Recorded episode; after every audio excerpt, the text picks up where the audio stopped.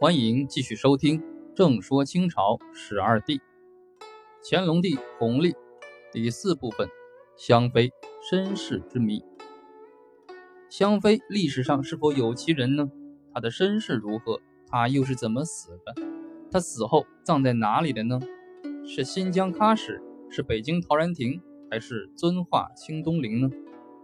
世间有种种野史、笔记、小说、诗文、戏剧。影视令人迷惑，无所适从。关于香妃的传说主要有两个版本。第一个版本是香妃喜剧说。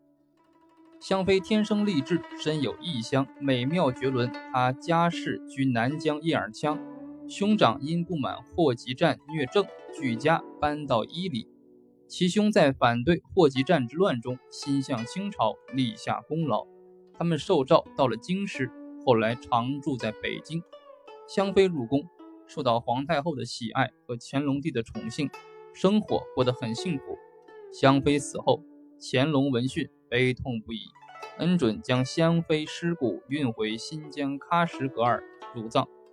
一九九四年，笔者去新疆喀什考察，参观了香妃墓及香妃墓馆。如今呢，在当地维吾尔族流传的就是。这个版本的传说，第二个版本是香妃悲剧说。香妃是乾隆年间平定回部大小和卓木叛乱时被掳进皇宫的。乾隆因其貌美且体有异香而册封为香妃，并对她大加恩宠。但香妃矢志守节，随身怀刃，准备杀帝报仇。皇太后闻讯，招妃入宫赐死后葬到清东陵。蔡东藩《清史演义》、清朝野史大观以及金庸《书剑恩仇录》等书所描写的故事大体雷同。戏剧《香妃恨》《香妃》以及二十世纪五十年代上演的《伊博尔汗》等，也都是按照这个悲剧故事编写的。这个传说没有历史根据，不足取信。详见孟森的《香妃考试》。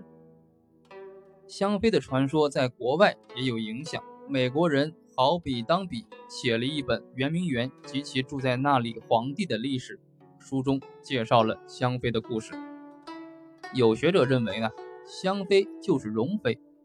历史文献与考古发掘都有关于容妃的史实。《清史稿·后妃传》中记载，容妃何卓氏，回部台吉和札赖女，初入宫好贵人，累进为妃，薨。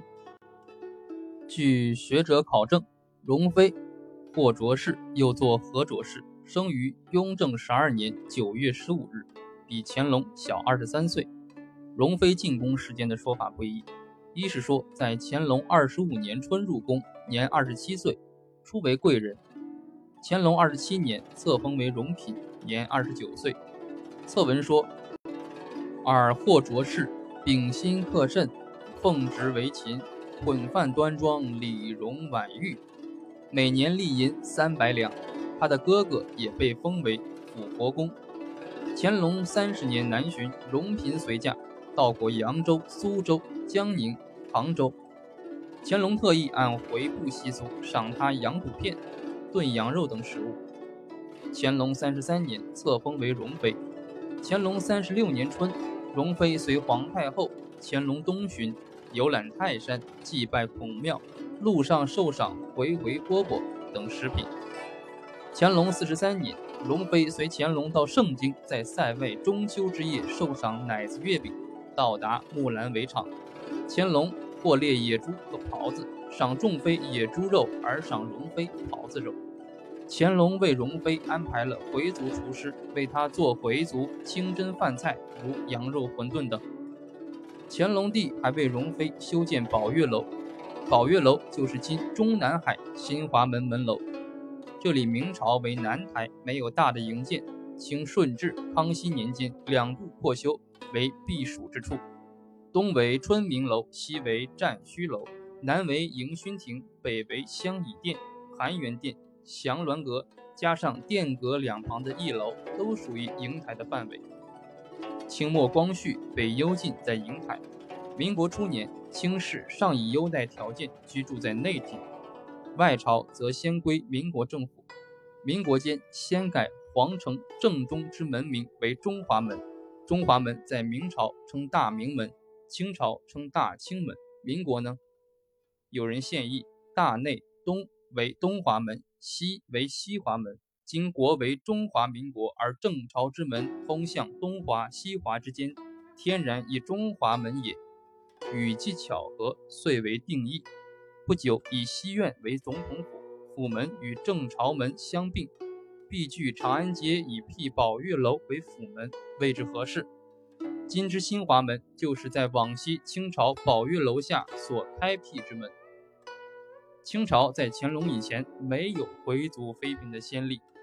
容妃以回部女子至清朝，乾隆不把她安置在后宫，特营建西苑宝月楼，作为金屋藏娇之所，在楼南隔街建。回子营修礼拜寺，乾隆御制诗中有关宝月楼的诗很多。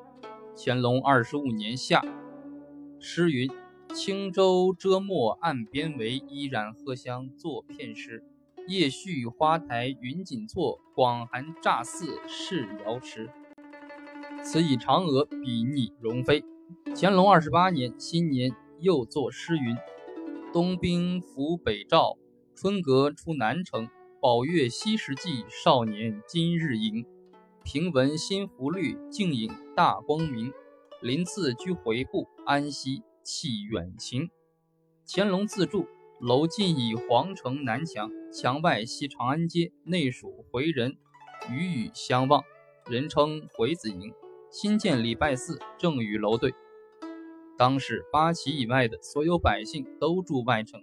唯独回子营近在咫尺，依靠九重，这是乾隆爱屋及乌。乾隆为容妃兴建宝月楼的原因是：第一，言语文化不同，容妃讲维语，不便与诸嫔妃住在一起交流；特隔于南海最南之地，其地又距外朝之外远，这里同皇宫既联系又分割，环境优雅，湖水涟漪。乾隆会维吾尔语，可以同容妃。用维语直接交谈。第二，饮食习惯不同。皇后的正宫坤宁宫兼做萨满祭祀的场所。坤宁宫每日进猪两口，在神案上宰猪，在大锅里煮猪肉，祭祀敬神。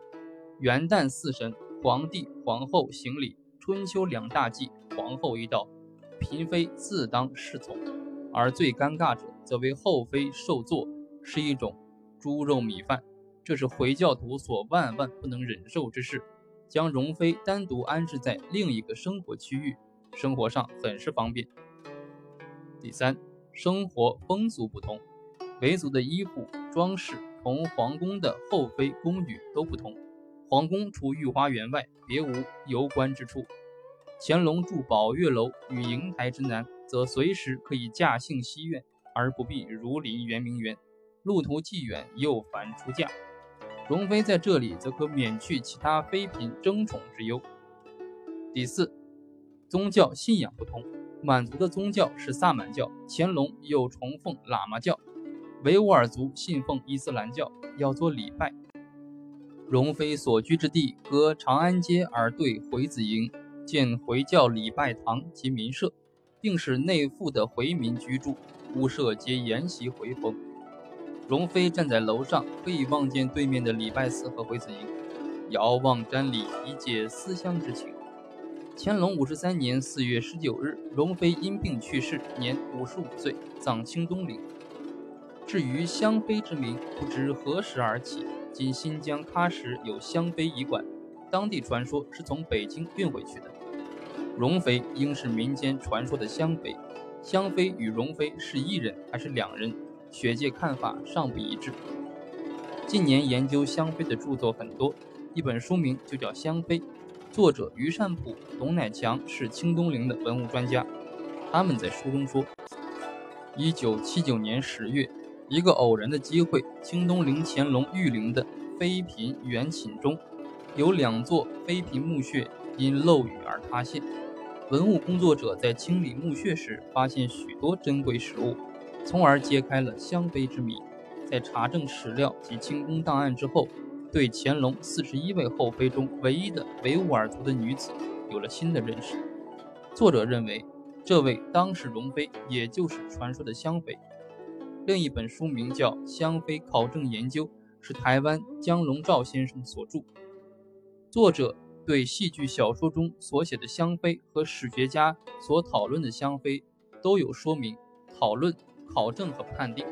作者为了编写香妃的电视剧而做研究工作，自费到北京、河北、新疆考察，汇集资料编为书籍。乾隆皇帝的家庭生活可说者很多，许多文学艺术作品对此加以渲染，演绎出不少曲折动人的故事。同时，乾隆是一代有为之君，将康乾盛世推向顶峰，但各种矛盾也不断积聚，盛世的外衣下却潜伏危机。咱们先说盛世，再说危机。